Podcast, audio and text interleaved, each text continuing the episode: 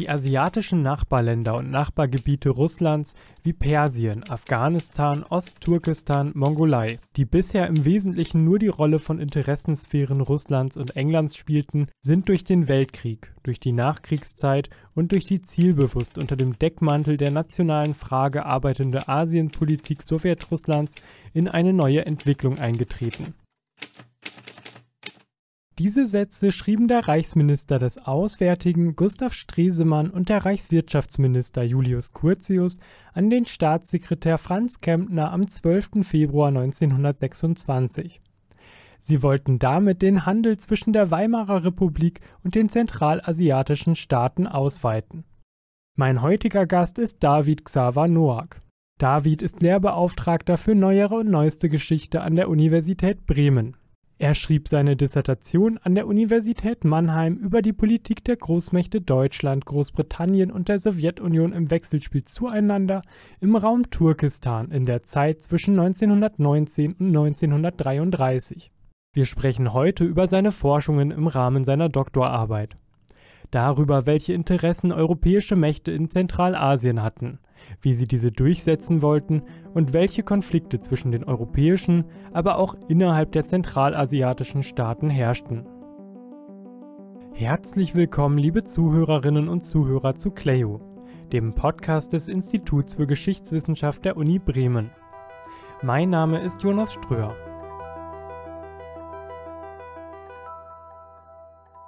Moin David, schön dich als Gast heute begrüßen zu dürfen. Moin moin, danke für die Einladung.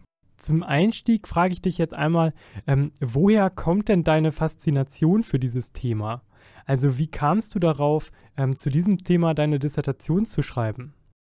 Ja, ich habe im Bachelor ein Buch gelesen ähm, zur Kooperation zwischen Reichswehr und Rote Armee und da wurde in nur einem Satz so nebenbei erwähnt, dass Mitte der 1920er Jahre die Briten geplant haben, gegen die Sowjets Krieg zu führen in Zentralasien. Und als jemand, der sich schon lange mit Karten beschäftigt hat, also mein Vater ist Kartograf, habe immer ganz viele ähm, Atlanten mir angeguckt, äh, war mir natürlich klar, ähm, dass die britische und die sowjetische Einflusssphäre in den 20er, 30er Jahren am nächsten beieinander war in Zentralasien und in Europa ist halt Großbritannien ganz weit im Westen und die Sowjetunion war ganz weit im Osten. Also da wäre eher unrealistisch gewesen, dass sie dort Krieg geführt hätten. Äh, und dann ist mir erstmal so klar geworden, okay, wenn man das aus dem globalen Süden oder die, den gesamten globalen Blickwinkel nimmt, ähm, dann ähm, wird halt klar, dass äh, Zentralasien da auf einmal im Fokus liegt und auch in der Nähe von Britisch-Indien, der größten und wichtigsten britischen Kolonie überhaupt. Ähm, und ja, also damals bin ich schon auf das Thema gestoßen, hatte dann schon ähm, eine Präsentation im Bachelor dazu und dann meine Masterarbeit ähm, zu den deutschen Planungen für die Region geschrieben und dann für die Doktorarbeit mir die britische, sowjetische und deutsche Perspektive auf die Region angeguckt. Um das noch einmal kurz einzuordnen, um welche Gebiete ging es denn in den Konflikten in der von dir behandelten Zeit? Ja, Zentralasien wird ja meist unterschiedlich definiert und ich gucke mir vor allem die Grenzräume in Turkestan an, also Turkestan, die Gebiete, in denen die Turkvölker Völker leben oder damals auch lebten. Und das ist einerseits im Norden Persiens, Persisch-Turkestan, also um Meshed die Region herum, in der viele Turkmenen leben. Dann im Norden Afghanistans, ähm, dort, wo auch interessanterweise in den vergangenen 20 Jahren die Bundeswehr stationiert war, also Masai Sharif, ähm, Kunduz und so, also die Gebiete in Afghanistan, wo auch hauptsächlich Turk-Völker ähm, lebten und leben, also die Usbeken, die Turkmenen, die Kirgisen. Ähm, dann Chinesisch-Turkestan, also das sogenannte Xinjiang und damals halt Xinjiang in den Quellen immer äh, genannt, wo die Uiguren äh, lebten und leben. Und ähm, Sowjetisch-Turkestan und ich gucke mir vor allem die Grenzräume an. Also ich gucke mir nicht diese gesamten Länder an, ich gucke mir nicht ähm, an, was in den Hauptstädten passiert, sondern ich versuche ähm, oder habe analysiert, inwieweit die Großmächte in diesen Grenzräumen miteinander zu tun haben, wie die die anderen Seiten einschätzen, wie sie dann auch die lokalen Regierungen einschätzen, ähm, ob sie denen überhaupt zu einer Agency zusprechen, ob sie die ernst nehmen als Akteure Du befasst dich ja in deiner Doktorarbeit mit den Machtverhältnissen zwischen der Sowjetunion, Großbritannien und Deutschland in Zentralasien. Ähm, welche Interessen hatten diese Staaten denn dort? Also die Briten mit Britisch-Indien waren vor allem auf die Sicherheit ihrer wichtigsten Kolonie bedacht. Also da ging es darum, dass am besten Pufferzonen um Britisch-Indien herum entstehen, dass niemand den Krieg reintragen kann oder Aufstände in Britisch-Indien anzetteln könnte und sie sozusagen ein Cordon sanitaire oder ein, ein Umfeld haben um Britisch-Indien, ähm, ja, was sie am liebsten dominieren würden oder ähm, was vor allem nicht andere Mächte dominieren. Und den Sowjets ging es am Anfang vor allem dazu, die eigenen Außengrenzen zu kontrollieren. Also während im Westen ähm, die Sowjets die Unabhängigkeit von Finnland und den baltischen Staaten und auch Polen anerkannt haben, beziehungsweise anerkennen mussten im Falle von Polen, äh, war das so, dass in Zentralasien alle Gebiete erobert wurden. Und dann ging es darum, dass man auch die Grenzen kontrolliert, auch wenn anfangs die Herrschaft sehr prekär war.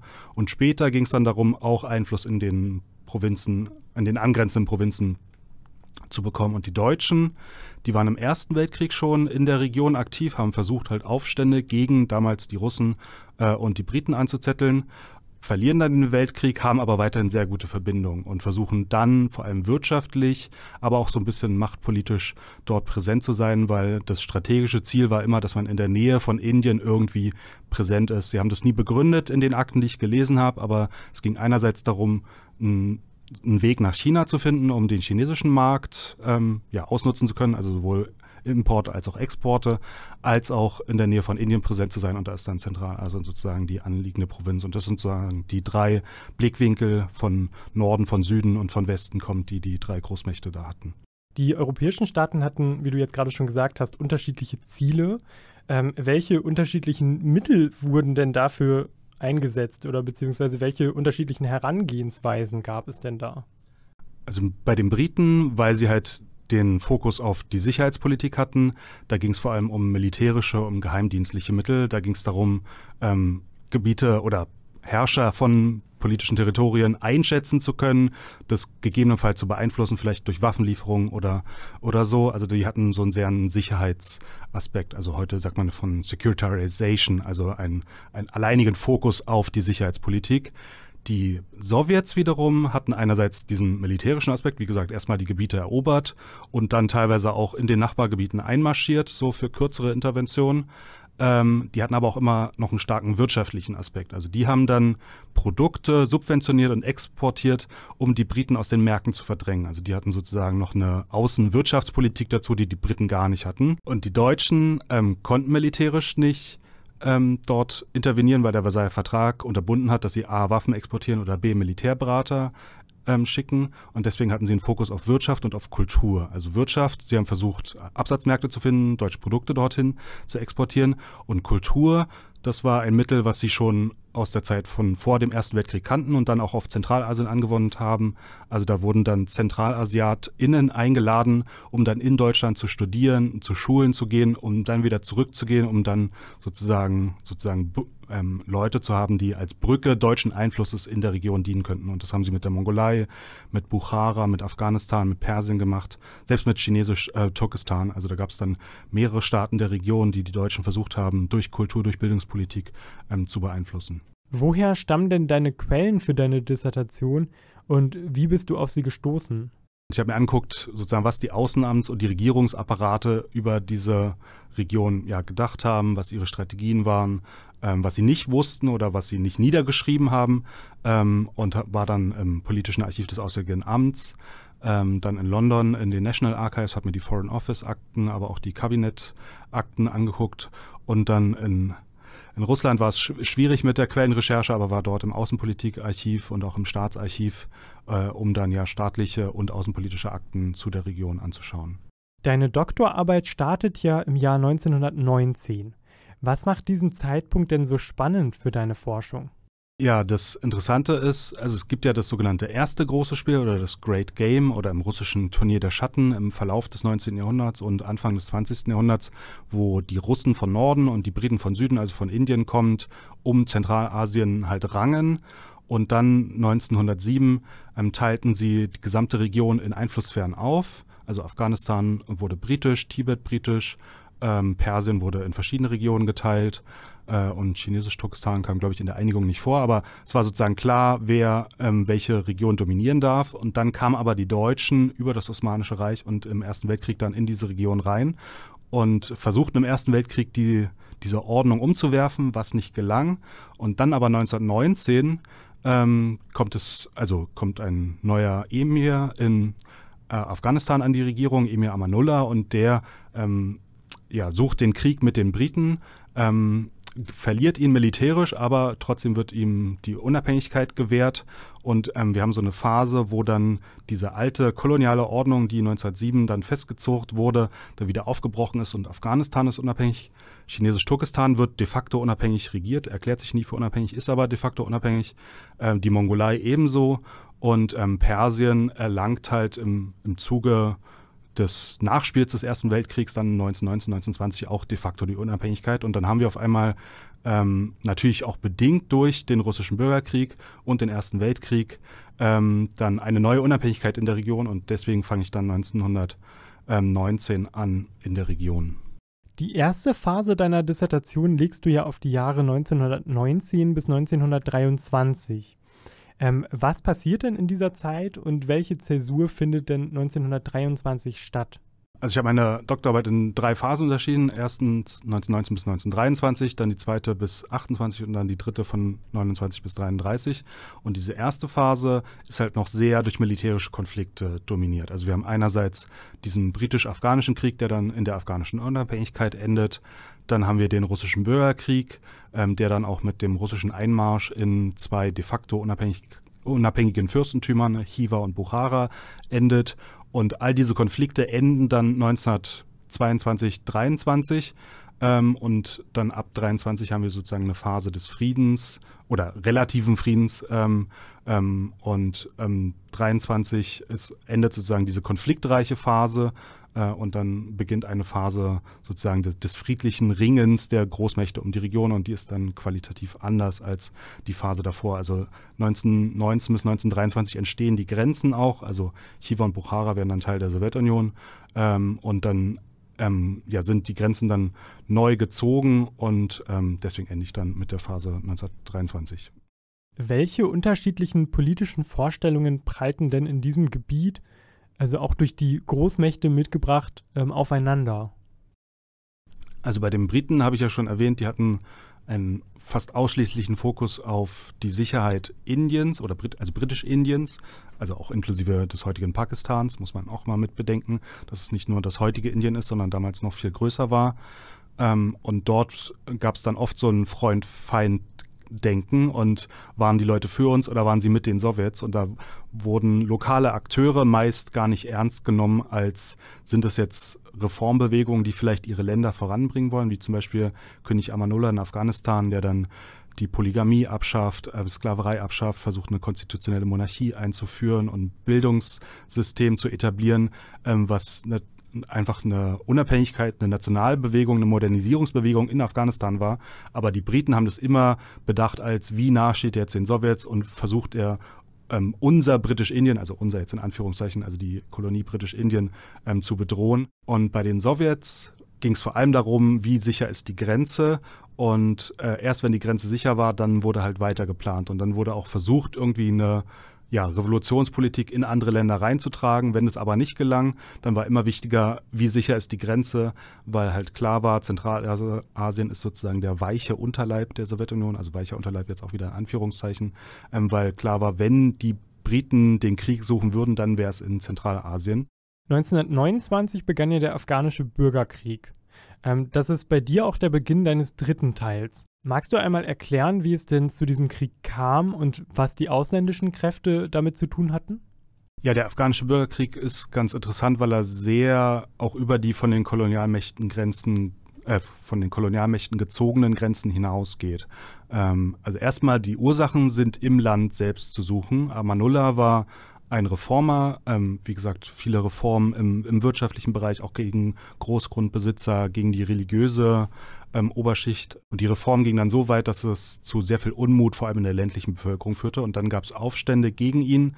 Ähm, er musste schnell abdanken. Also es war sozusagen ein, eine Gegenreformbewegung, eine konservative, eine reaktionäre Bewegung gegen die Reform. Und dann kam äh, Habibullah Kalakani als neuer König auf den Thron, der dann eine sehr reaktionäre Gegenbewegung anführte, was dann wiederum zu Unmut führte und auch den neuen König unbeliebt machte. Und dann hatte man auf einmal zwei unbeliebte Könige, deren Truppen sich in verschiedenen Ge äh, Gebieten des Landes bekämpften. Und Amanullah hatte das Privileg, dass er auf den Außenamtsapparat setzen konnte. Also viele diplomatische Vertretungen im Ausland waren weiterhin auf seiner Seite, ähm, was er versucht hat, auch ähm, für sich zu beeinflussen. Und auch Teile der Königsfamilie sind dann nach Meshed, also nach Persien, ähm, geflohen, haben dann auch Teile des angeblich des Schatzes mitgenommen, also hatten auch dann finanzielle Ressourcen. Ähm, Kalakani wiederum als Erzreaktionärer hat dann auch auf antisowjetische Rebellen gesetzt, die dann in, in äh, Tadschikistan einmarschiert sind, also eine Sowjetrepublik. Und dadurch ähm, war dann dieser ja, afghanische Bürgerkrieg auf einmal auch auf sowjetischem Boden. Die Briten haben dann ähm, einem dritten Kandidaten, Nadir Khan, geholfen, dass der eine Armee in Britisch-Indien auch rekrutieren kann. Und der ist dann einmarschiert und hat diesen Krieg beendet, sozusagen indirekt mit britischer Hilfe. Aber ähm, ja, die Briten hatten ein, wollten sich eigentlich neutral verhalten, aber es gab dann wohl äh, doch schon Absprachen und deswegen, ähm, also alle Mächte haben eine Rolle gespielt. Die Sowjets sind dann auch nachdem Nadir Khan gewonnen hat, nochmal im Nordafghanistan einmarschiert und haben diese antisowjetischen Rebellen ähm, gejagt. Und so haben wir dann in, in, Afghanistan eine Reformbewegung, eine Gegenbewegung dagegen. Ähm, dann haben wir ähm, eine Rolle der, der, der Sowjets im Norden, die dann einmarschieren. Ähm, dann die Briten, die helfen Nadir Khan, dass er eine Armee rekrutieren kann. Äh, und dann so ein kompliziertes Geflecht aus halt den allen Nachbarländern, die Afghanistan oder fast allen Nachbarländern, die Afghanistan damals hatte, den Großmächten und den verschiedenen Ambitionen äh, der verschiedenen Großmächte, die dann alle damit reingespielt haben. Und Am Amanullah geht dann ins Exil. Du hast jetzt gut erklärt, wie ähm, die ausländischen Mächte auch in dem afghanischen Bürgerkrieg mitgewirkt haben. Ähm, zum Schluss noch die Frage, welche Auswirkungen hatte denn dieser Wettstreit der europäischen Mächte ähm, auf die lokalen Regierungen? Also trug dieses Ringen zu einer, wie man heute sagen würde, politischen Destabilisierung bei? Ja, dadurch, dass die Briten ähm, alles immer aus ihrer Sicherheitsbrille betrachtet haben, haben sie halt auch ähm, Reformbewegungen oft falsch eingeschätzt. Und dann wurden dann Reformer, die zum Beispiel die Macht vom Klerus oder von den großen Großgrundbesitzern brechen wollten, dann immer als irgendwie pro-sowjetisch oder anti-britisch oder so verstanden.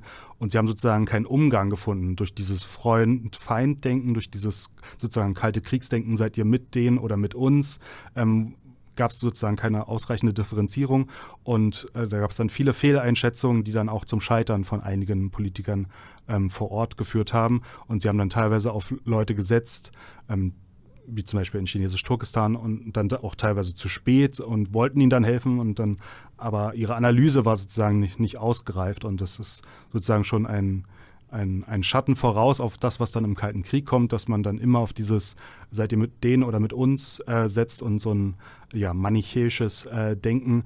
Ähm, das hat sozusagen nicht geholfen für die Politik und zeigt aber auch, wie ähm, illusorisch die britische Politik war. Also sie haben ja dann 1931 Neu-Delhi eröffnet, eine Stadt, die dann die nächsten tausend Jahre ähm, die Hauptstadt britisch-Indiens sein sollte. Und dann ähm, 16 Jahre später war Indien und Pakistan unabhängig. Also ähm, die britische Politik war, hat sozusagen nicht verstanden, wie sich die Welt um britisch-Indien herum verändert und haben dann ganz oft falsche Einschätzungen gehabt oder Einschätzungen, die nicht nachhaltig waren. Ähm, und ja, das hat nicht geholfen bei der ähm, lokalen ähm, Politik.